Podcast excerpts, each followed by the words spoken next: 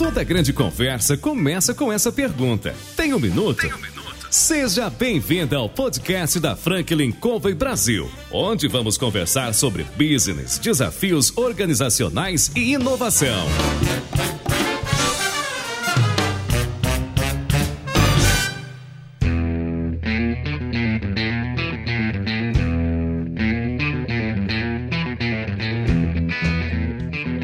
Olá pessoal, meu nome é João Palmeira. Nós estamos abrindo o primeiro episódio da terceira temporada do nosso podcast Tem um Minuto. Nós ligamos para o Patrick Negri, da Yugu. Isso. Bacana. Soa, soa legal, né? E perguntamos para ele se ele tinha um minuto. E aí, Patrick, você tem um minuto? Claro, para vocês sempre. Ah, obrigado. Prazer estar aqui com você. E a gente gostaria de saber um pouco da tua história. Antes do, de, da nossa gravação aqui, você estava contando que você já empreende já há muito tempo, né? Isso. Conta um pouco pra gente. Legal, vamos lá. Vou tentar resumir que ela é grande, né? Mas basicamente eu sou sul-mato-grossense, né? Sou natural de Dourados. É, 1.600 quilômetros aqui de São Paulo. Um pouquinho longe de casa, um né? pouquinho longe de casa. E eu já empreendo aí há cerca de 20 anos. Hoje eu tenho 37. Basicamente, quando eu tinha ali meus 16 anos, a internet havia acabado de chegar na minha cidade e eu basicamente me apaixonei pela internet. Né? Para mim, aquilo seria o futuro. Foi o seu primeiro amor. O primeiro amor. de nerd é sempre o primeiro amor. E daí o, que acabou acontecendo é eu montei é, um negócio na internet há 20 anos atrás e numa era que nem existia Google ainda, a internet ela tava era bem realmente os primórdios. Já Tava engatinhando aqui no tava Brasil, engatinhando né? no Brasil e deu muito certo esse primeiro negócio. Basicamente o que eu tinha naquela época era um trivago de mecanismo de busca. Ou seja, hoje todo mundo falou mecanismo de busca, fala de Google. Né? Uhum. Mas numa época que não existia Google, você tinha vários micro Google. Então, para você poder encontrar uma informação, você tinha que ir em cada um deles. Da mesma forma que hoje você tem que ir em vários hotéis e você usa um trivago, naquela época você usava esse serviço que chamava TAI para buscar em todos os buscadores. Que te inspirou a, a pensar nesse especificamente, nesse processo, além da paixão? Então, é que basicamente a internet para mim naquela época era uma fonte de informação. Então, para mim ter que ficar indo em cada mecanismo de busca para encontrar a informação para eu poder absorver era muito custoso. Então, o que a gente fez? Era um grupo de amigos, tinha um professor de uma universidade lá de Mato Grosso do Sul. Nós construímos um software para a gente que você colocava lá alguma informação que você queria. Por exemplo, São Paulo Futebol Clube. E esse software ele ficava demorava meia hora. Internet do, de 20 anos Discada, atrás né? era terrível. Meia hora ele ficava indo em cada lugar da internet, em cada mecanismo de busca e buscando essa informação e depois ele juntava tudo e, e mostrava esse resultado para quem estava pesquisando. Então, para a gente, ele resolvia uma dor muito grande que é, poxa, precisa encontrar informação na internet. O que acabou acontecendo é que esse software, todo mês a gente lançava atualização e o pessoal ia distribuindo esse software e um belo dia a gente recebeu uma ligação, tipo, 4 da manhã, de uma pessoa que estava em Manaus, que o software dele não estava funcionando, ele tinha uma versão tipo de 5 meses atrás. Nesse momento a gente percebeu, puxa, como é que esse software que a gente construiu só para nossa cidadezinha, só para a gente utilizar um grupo de computador de amigo, foi parar em Manaus? A gente percebeu que o, o potencial que tinha e o quão rápido isso foi via disquete parar em Manaus. Era disquete Era que... disquete. O cara Nossa. falou que alguém copiou pra ele de uma outra cidade, entregou na mão de um outro cara que entregou pra ele. A gente tava impressionado. Como o mundo é pequeno, hein? Foi muito engraçado. E daí a gente tomou a decisão de, opa, peraí, tem muita gente recebendo, é, muita gente usando esse software. E como era um software instalado na máquina, a gente não sabia a proporção, quem estava usando, quem não estava. Mas despertou, poxa, foi longe esse negócio. E o que acabou acontecendo, a gente pegou esse software que ele era instalável de disquete e achamos a primeira linguagem de internet para poder produzir programa para internet. A linguagem na época chamava Perl, é uma linguagem P-E-R-L, super antiga, ainda é utilizada, que é basicamente o COBOL da internet. E a gente transportou esse software para dentro desse COBOL da internet e lançamos daí publicamente no endereço de internet o serviço. E bombou. Um monte de gente começou a utilizar, a gente ficou assustado com a quantidade de gente que estava usando o serviço. Surpresa foi tinha mais atualização e tal.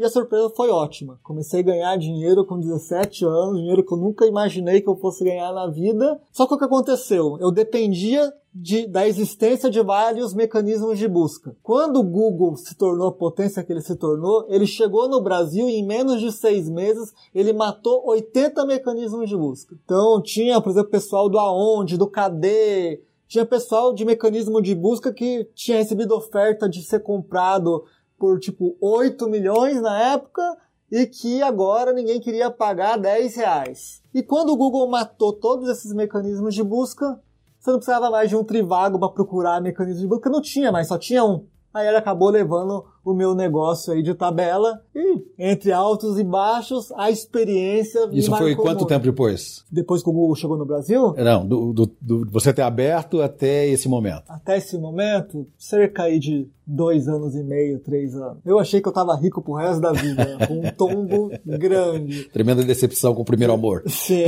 mas vem muito aprendizado bacana aí para você continuar os próximos negócios. Eu lembro que eu quebrei total e ganhava aí já cinco dígitos de salário e fui trabalhar num cartório por 500 reais. Nossa. Eu tava em Dourados, no Mato Grosso do Sul. Lá só tem mato e gado, gente. Quem tem mato tem a, tem, trabalha com mel, com soja e é gado. E daí eu lembro que eu falei, e agora, o que eu vou fazer da minha vida, né? Porque ninguém vai me pagar isso aqui nesse fim de mundo. E o que acabou acontecendo, eu fui trabalhar num cartório, trabalhava meio período de office boy e meio período desenvolvendo software para fazer gestão de abelha para um apiário que era do dono desse cartório para ganhar tipo 500 reais.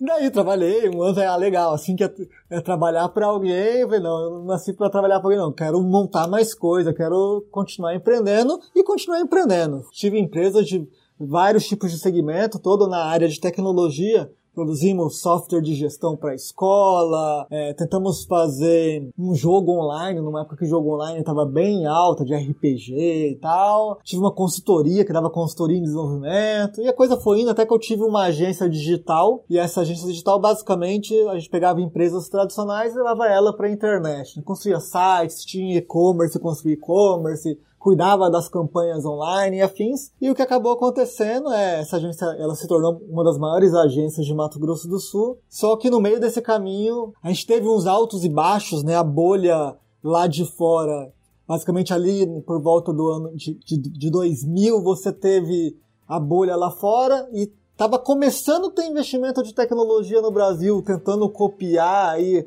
a reflexão do que estava acontecendo lá fora, mas antes mesmo de começar, a bolha estourou lá fora e o Brasil nunca conseguiu ter o seu mercado de startup de tecnologia. Já era que 2008, 2009? Não, 2000. 2000 2000. Tava, hum. Lá fora tava explodindo, tava tendo investimento nas .com e os investimentos eram absurdos. 100 milhões de dólares, 150 milhões de dólares. E o Brasil tava começando a querer ir atrás porque acreditava que esse mercado ia ser grande, só que houve a bolha, a explosão da bolha lá fora, que amedrontou todo mundo lá fora e no Brasil o pessoal nem tinha começado, o pessoal ficou mais amedrontado ainda. E daí isso demorou aí, vamos falar, seis, sete anos para você começar a ter um vislumbre que lá fora, apesar da bolha, tava surgindo grandes empresas e os brasileiros começaram a entender que, opa, peraí, explodiu a bolha, mas teve uma nata dessa bolha que estava se tornando empresas super valiosas. Né?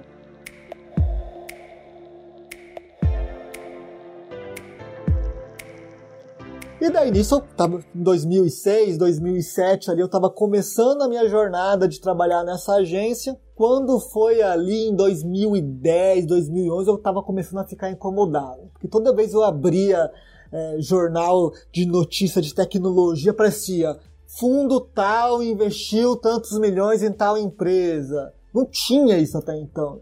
E aquilo começou, eu falei, meu Deus, está começando, agora vai esse mercado. E daí um, belo dia eu falei, não, chega, o mercado realmente está aquecido, toda semana agora tem notícia de investimento, eu vou juntar minhas coisas e vou me mudar para São Paulo. E foi basicamente o que eu fiz, eu vendi a minha parte na, na agência e me mudei para São Paulo. Como eu tinha muita experiência com robô, com tecnologia, eu construí um robô que achou um emprego para mim, então Construí um robô que varria o site de emprego e todo dia mandava e-mail automaticamente para 80 empresas. Em menos de duas semanas eu estava empregado em São Paulo e uh, o grande desafio para mim foi: eu vim de uma cidade de 100 mil habitantes e, e para mim eu era um caipirão, um caipirão no Mato Grosso do Sul, achando que vai para São Paulo ganhar dinheiro. E o que acabou acontecendo é que depois de cerca de um ano trabalhando aqui em São Paulo, eu me descobri, né? Eu, que foi exatamente o, o motivo principal de eu ter vindo para São Paulo. Quem é o Patrick num lugar que é muito maior do que a cidade dele? Porque uma coisa é você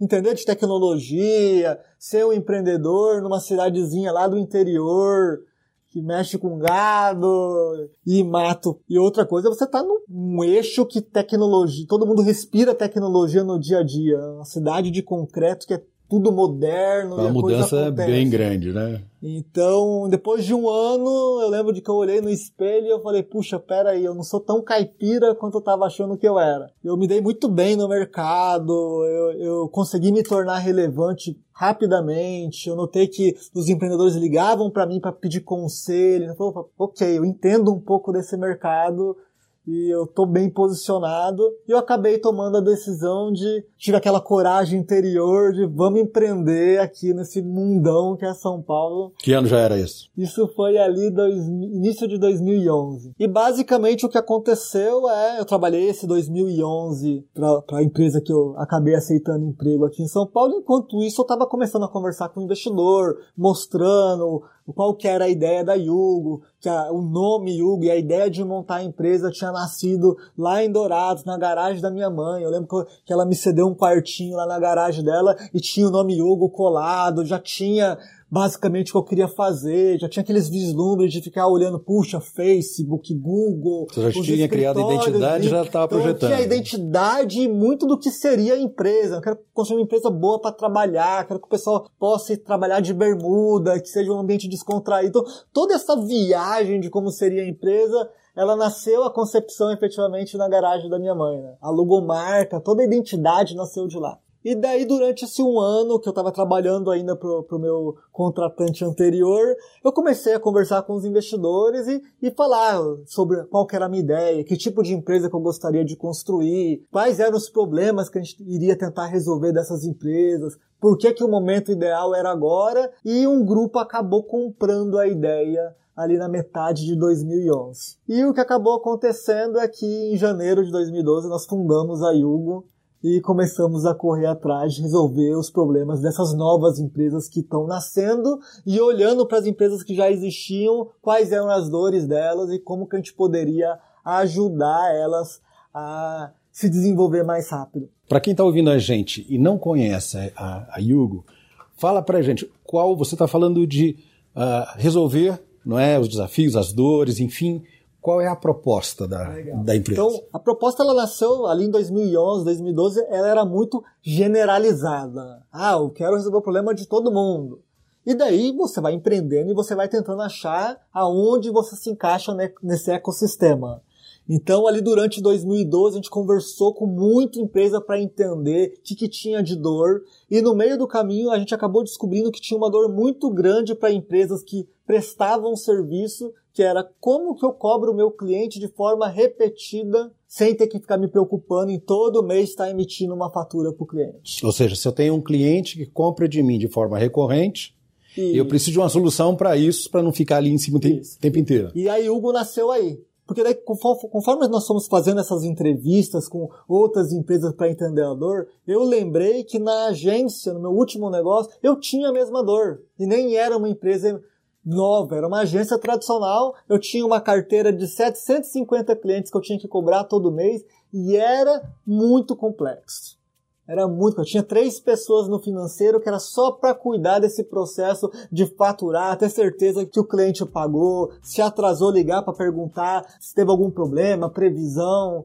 Então não era uma dor que só as startups estavam tendo. Eu falei, meu, esse mercado ele é gigante, porque eu tinha esse problema numa empresa tradicional, toda empresa que eu estou indo conversar emergente está falando que tem esse problema, e foi bem numa fase onde as empresas tradicionais tá, estavam indo para a nuvem. Então você tinha aquela empresa tradicional que fazia um software para escola. na cidade natal, lá atendia meia dúzia de escola, começou a ter um vislumbre que é, puxa, se eu produzir isso na internet, eu vou sair de, 100 esco de seis escolas para mil escolas. Então todo mundo estava com essa dor, ela estava muito forte. E a gente começamos a atacar esse problema específico, de cobrar de forma repetida.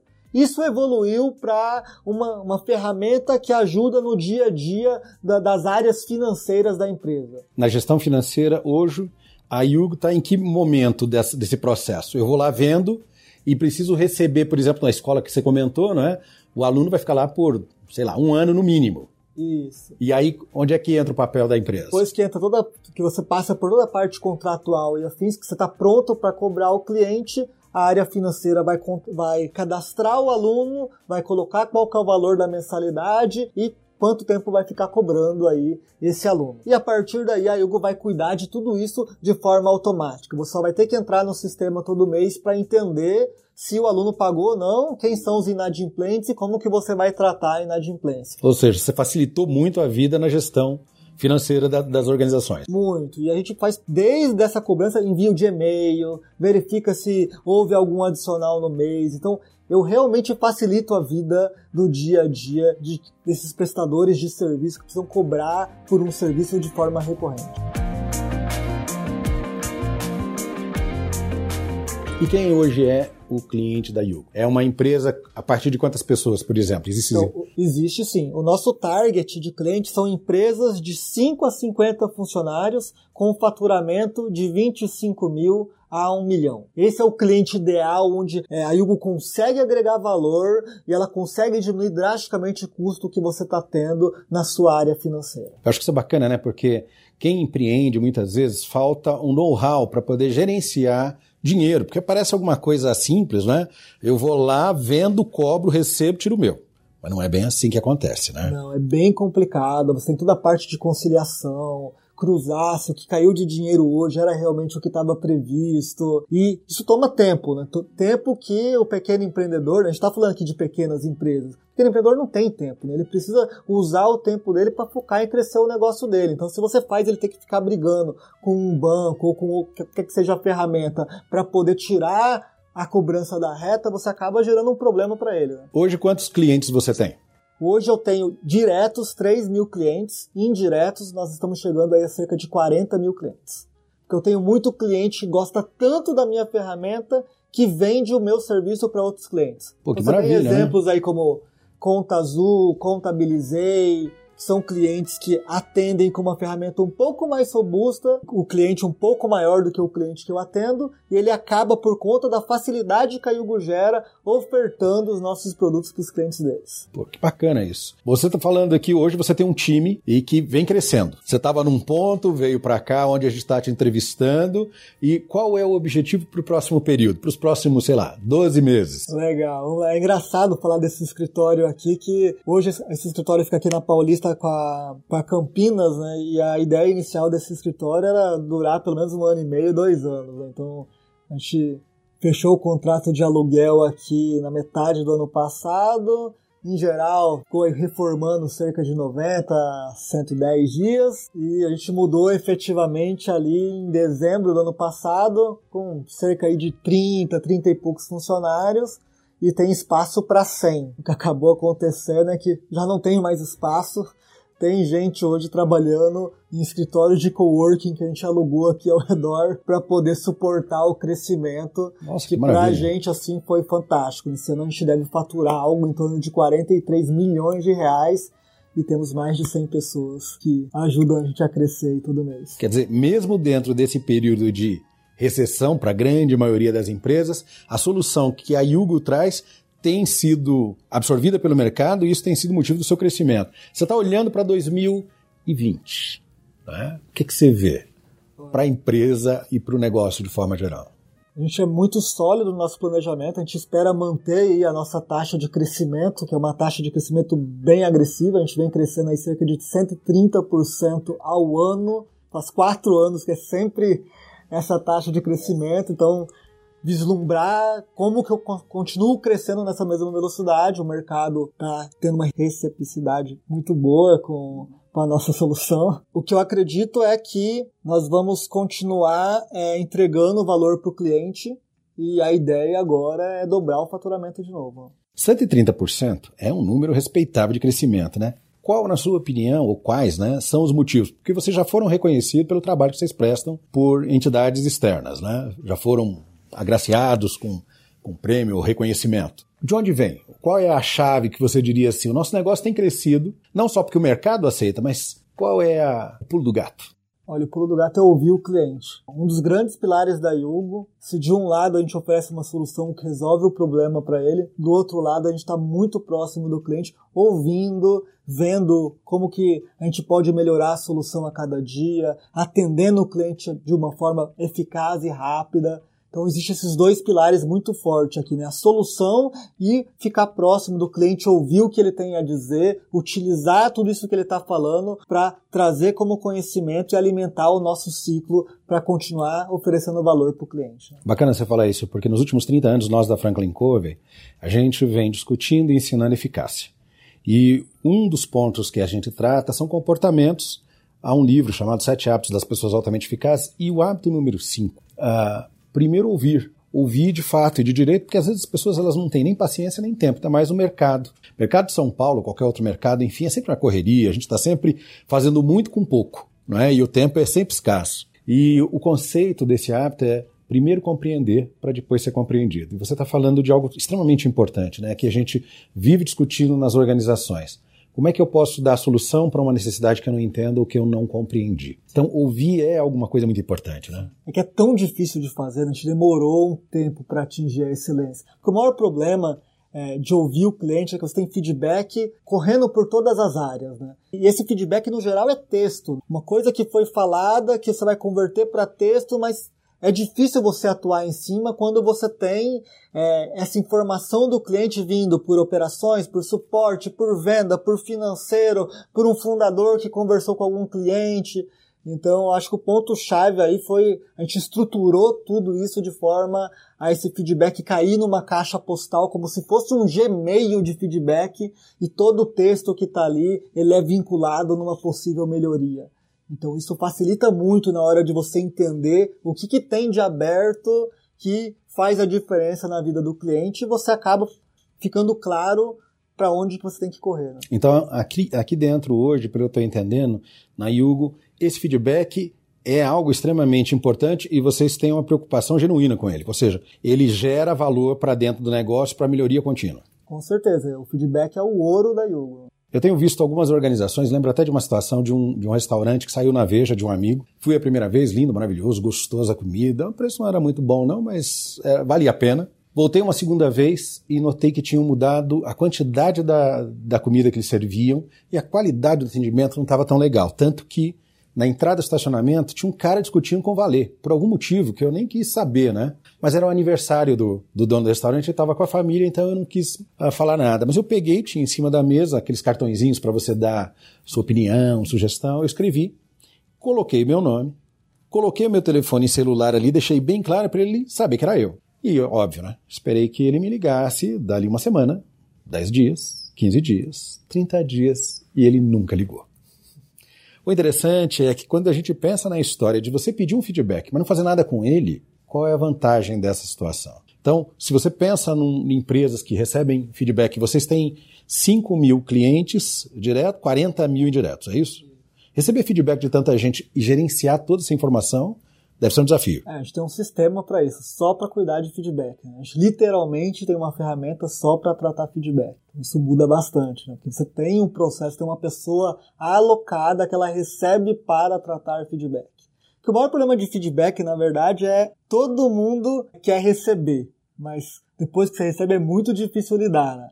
tanto na vida pessoal quanto na vida profissional e a empresa em si. Né? É muito difícil você ouvir um feedback que é duro e você fala, puxa, vamos melhorar isso aqui? É, o primeiro sentimento que as pessoas têm no geral é rebater de volta. Não, isso aqui não é assim não. Nossa ferramenta não, a negação geralmente é o primeiro comportamento, é o primeiro né? comportamento. Então você estabelecer essa cultura de que, Gente, isso aqui não é, não é um ataque. Isso aqui é um combustível para você crescer ainda mais. Pega o combustível, joga na fogueira e vamos embora crescer.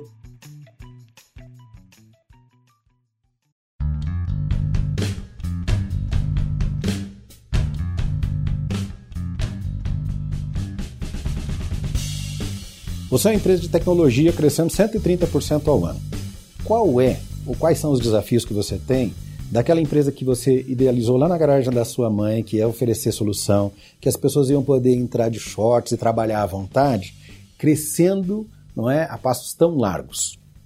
Olha, tem vários desafios.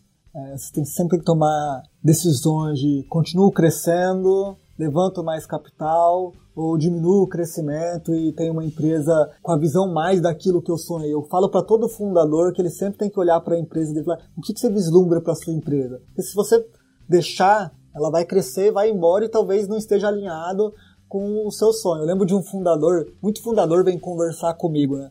Um fundador uma vez veio conversar comigo falando, poxa, o meu concorrente acabou de receber 30 milhões de reais, tá crescendo igual um maluco, tô insatisfeito com isso. E a pergunta que eu fiz pra ele foi, por que você tá insatisfeito com isso? Falei, não, porque eu tô, porque ele tá na mídia. Eu falei, o que, que você espera da sua empresa? Porque você está insatisfeito por um negócio que você nem sabe o que é. Então, o que, que você espera da sua empresa? O que, que você espera que ela faça por você? Qual, qual que é a sua ambição no negócio?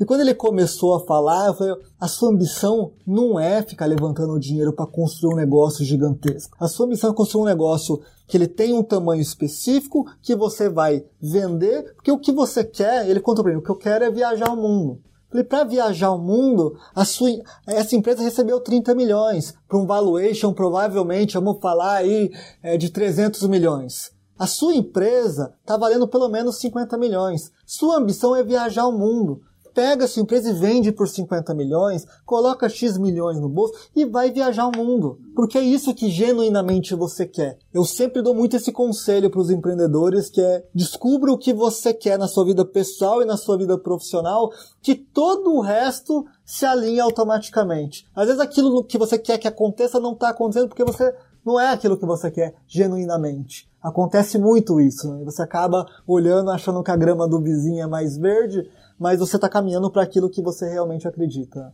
Bacana isso. Agora, deixa eu fazer uma pergunta então para o Patrick. Okay. Patrick, o que é que você quer para a Yugo? Eu quero construir uma empresa que ela mude a vida como as empresas lidam com dinheiro. Porque hoje as empresas usam banco porque precisa, não porque quer. Então eu quero ser o Nike do sistema financeiro. Quando você imaginar, puxa, vou montar uma empresa, não tem outra esco escolha a não ser a Yugo para lidar com o dinheiro da sua empresa. Pô, isso é bacana. Quer dizer top of mind, né? Tem que estar a primeira opção ali na cabeça das pessoas. Quem está ouvindo a gente aqui que tem negócio, você comentou, não é, que o target de 5 a 50 funcionários, não é? Porque você consegue oferecer um trabalho de de altíssimo nível dentro desse sentido. Hoje, a grande maioria das empresas no Brasil não é? Elas estão provavelmente dentro dessa faixa, né? Quem roda a economia, talvez 80% são pequenas ou médias empresas no mercado. Quando a pessoa começa um negócio como empreendedor, a gente sempre tem uma visão de lupa do sucesso e uma visão míope do fracasso, da dificuldade. A mentalidade não é investir, às vezes a mentalidade é só ganhar, e quando você pensa na Yugo como solucionadora de um problema que eu talvez ainda nem conheça direito, ela é algo que você diria o momento ideal para contratar um serviço que pode ajudar a gerenciar a minha finança, que é o coração pulsante de qualquer negócio, é quando o indivíduo já atinge um determinado patamar, tem um, um, algo mínimo para dizer o seguinte: olha, a gente oferece isso para a partir desse patamar financeiro, por exemplo. Então, dentro de, desse, desse target que eu falei de 5 a 50, eu falaria que é a qualquer momento. Abaixo de 5 eu já ouso dizer que tem prioridades mais importantes, que o negócio está realmente no, estágio embrionário. Mas a Yugo ela é uma ferramenta essencial para empresas de 5 a 50, que vai facilitar muito a vida, o dia a dia. E o que eu costumo falar é que quando você tem uma empresa que ela tem um, corpo, que é um corpo relevante, 5 a 50 funcionários, você tem que olhar para todas as áreas e ter o balanço, né? Que é aquilo que você falou. É, quando a gente começa a empreender, eu estou aí no meu oitavo negócio, mas olhando para trás, olhando os meus colegas que começaram a empreender agora, a gente realmente tem uma visão bem míope do fracasso. Né? A gente olha o sucesso, não olha para o fracasso e isso acaba cegando a gente para, poxa, a empresa ela tem que ter todas as áreas sempre niveladinho. Eu acho que o principal determinante de sucesso para a maioria das empresas que eu vejo crescer é como se estivesse equilibrando o prato. Tem que equilibrar o prato do produto, o prato de se o cliente está satisfeito, o prato de finanças, de marketing, de vendas, de tecnologia. Então você tem que ter esse balanço. Esse balanço é a chave do sucesso. E muitas empresas focam, não, é porque eu sou muito bom em marketing ou em tecnologia, a minha empresa vai acontecer. E infelizmente isso é uma visão muito míope. Porque você tem que saber que é o balanço de todas essas áreas que vai fazer com que você tenha sucesso empreendendo. E a Yugo, nesse eixo de finanças, ela é essencial para você conseguir conquistar isso. Bacana. A pessoa, quando pensa em empreender, é, geralmente saiu de um trabalho, muitas vezes ela tem uma grana no bolso e tal, e aí o pensamento é: vou empreender, vou ganhar muito dinheiro, vou trabalhar pouco. E o que a gente percebe é que é o oposto, pelo menos no início, né? É trabalhar pra caramba e ganhar quando dá, né? Olha, na verdade não acaba nunca, né? Dependendo da sua ambição, vai embora. Hoje mesmo, tendo mais de 100 colaboradores aqui dentro, eu trabalho muito. Semana passada, por exemplo, teve três dias que eu fui dormir três da manhã e estava acordando cinco da manhã, cinco e meia da manhã. Você trabalha pra caramba, você vai ter que trabalhar muito para conquistar o, o, seu espaço no mercado. Não tem jeito. No pain, no gain, né? Não Exatamente. tem jeito, né? Quando você, você olha para toda a tua experiência, você falou é, de que teve oito negócios ao longo dos últimos anos, né? desde o primeiro até aqui. E houve momentos em que você vendeu para vir para São Paulo o teu negócio, que estava estabelecido né, em Mato Grosso, mas Mato Grosso do Sul, né? Mas uma rixa de Mato Grosso. É, exatamente, eu lembrei agora, porque os, os, dois últimos anos eu fui quase todo mês para Campo Grande, uhum. né? E quando eu falava Mato Grosso, falava, não é Mato Grosso, é Mato Grosso do Sul. Ele se odeia, faz parte, né? é uma rixa sadia. É sadia, né?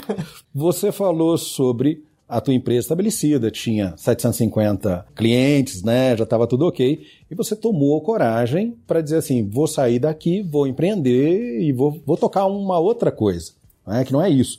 E às vezes as pessoas pensam assim, não, pô, já estou estabelecido, por que, que eu vou tentar algo novo? Recomeçar é sempre difícil. Na é? verdade, quando eu falei que eu ia vender a minha participação, era de louco para cima. Ele que enlouqueceu, ele tá vendo esse mercado lá fora, ele acha que que esse negócio é para ele. Não se tocou que ele tá em Dourados, Mato Grosso do Sul e que é isso que a vida tem para ele. Né? Eu nunca fui de aceitar o, o, que as pessoas falavam de aonde você deve estar. Tá. Eu sempre fui, não, eu mesmo vou atrás, deixa eu saber que realmente é isso mesmo que a vida tem, daí eu volto para trás. Eu prefiro voltar para trás com orgulho ferido do que não ter ido lá e tentar. Né? Isso te motivou a ir para frente e chegar até aqui? Eu acho que todos os meus negócios foram muito isso. Né? E eu venho de uma família muito que é, puxa, presta concurso, pega um emprego com estabilidade. Eu sempre fui a ver essa estabilidade. Eu podia ficar três meses sem receber salário, mas tentando fazer algo novo do que aquele negócio pingando todo mês e é saber que era aquilo que eu tinha para minha vida. Bacana, né? Porque isso te trouxe para São Paulo e fez uma mudança incrível, né? Sim.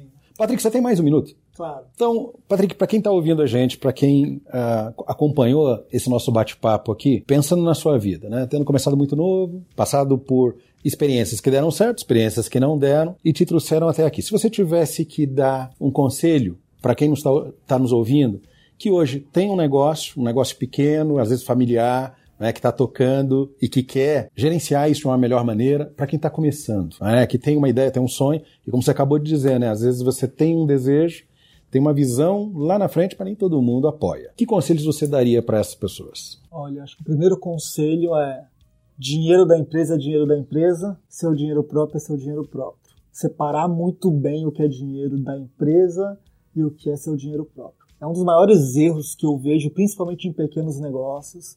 Muita gente monta, por exemplo, é, uma padaria ou uma contabilidade, não consegue entender que, olha, o meu salário por X anos vai ser esse, corrigido com a inflação todo ano, mais um incremento de 5%. A pessoa ela tem, puxa, você está sobrando, vou aumentar meu salário. É um dos maiores erros. Eu cometi esse erro no meu primeiro negócio, me arrependo muito de não ter aprendido isso antes. E o segundo é, seja ambicioso, mas tenha objetivos de curtíssimo prazo. Fala, olha, o que eu estou disposto a fazer, o que eu preciso conquistar nesse trimestre. Eu vou conquistar isso, isso, isso. E elaborar um plano para conquistar o que você se dispôs né, no trimestre e chegar lá.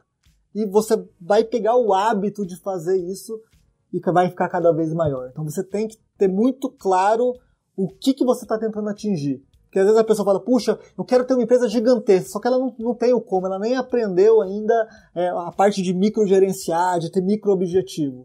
Então tenha isso, ó, esse mês eu vou aumentar minha receita em 5% e respira isso todo dia. Meu objetivo é, tenho que aumentar 5%. E você vai pegando esse hábito, esse hábito ele tem um impacto muito grande. Né? Hábito tem impacto, né? hábito é tão difícil de mudar, a gente anda em círculo a vida inteira, cada vez que a gente quebra um círculo de hábito que que nos atrasa, você vê que na hora que você quebra alguns desses círculos, você está cada vez mais para frente, quando você vê, você é gigante. Faz sentido isso tudo, né? Você falando de hábito, eu comentei dos sete hábitos, o hábito número dois e o número três tem tudo a ver com o que você acabou de escrever de uma maneira bastante objetiva, né? Começar com objetivamente, não importa se é um dia, se é um mês, se é uma semana, se é um ano, você tem que saber para onde você quer chegar. E a gente vem discutindo isso já há muitos anos, não é? com diferentes pessoas. E outro, primeiro mais importante, que, que você quer para você e como é que você vai planejar para chegar lá. Porque isso faz diferença, não faz? Faz diferença. Pô, bacana. Bom, pessoal, eu estou aqui com o Patrick Negri, da Yugo, uma empresa de tecnologia que facilita a vida das, das empresas do Brasil, é? de 5 a 50 a funcionários e que mostra que a gente pode crescer bem planejado, estruturado e com uma parceria com alguém que pode somar, né? Cara, muito obrigado pela sua, pelo seu tempo, né? pela tua aula aqui. Valeu muito a pena estar aqui com a gente. Eu espero que daqui a um ano não sejam 100, sejam 300, né? Legal. Ou mais, né? João, obrigado por permitir que eu participasse do seu podcast. Foi um prazer conversar com você, tá bom? Prazer foi meu, cara. Obrigadão. Sucesso.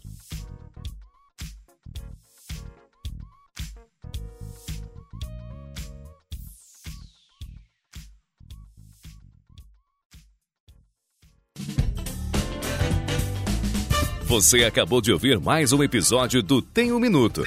Oferecido pela Franklin Covey Brasil, uma empresa global que ajuda outras empresas a alcançarem resultados que requerem grandes mudanças no comportamento humano. Venha conhecer nossas soluções customizadas para os seus desafios organizacionais.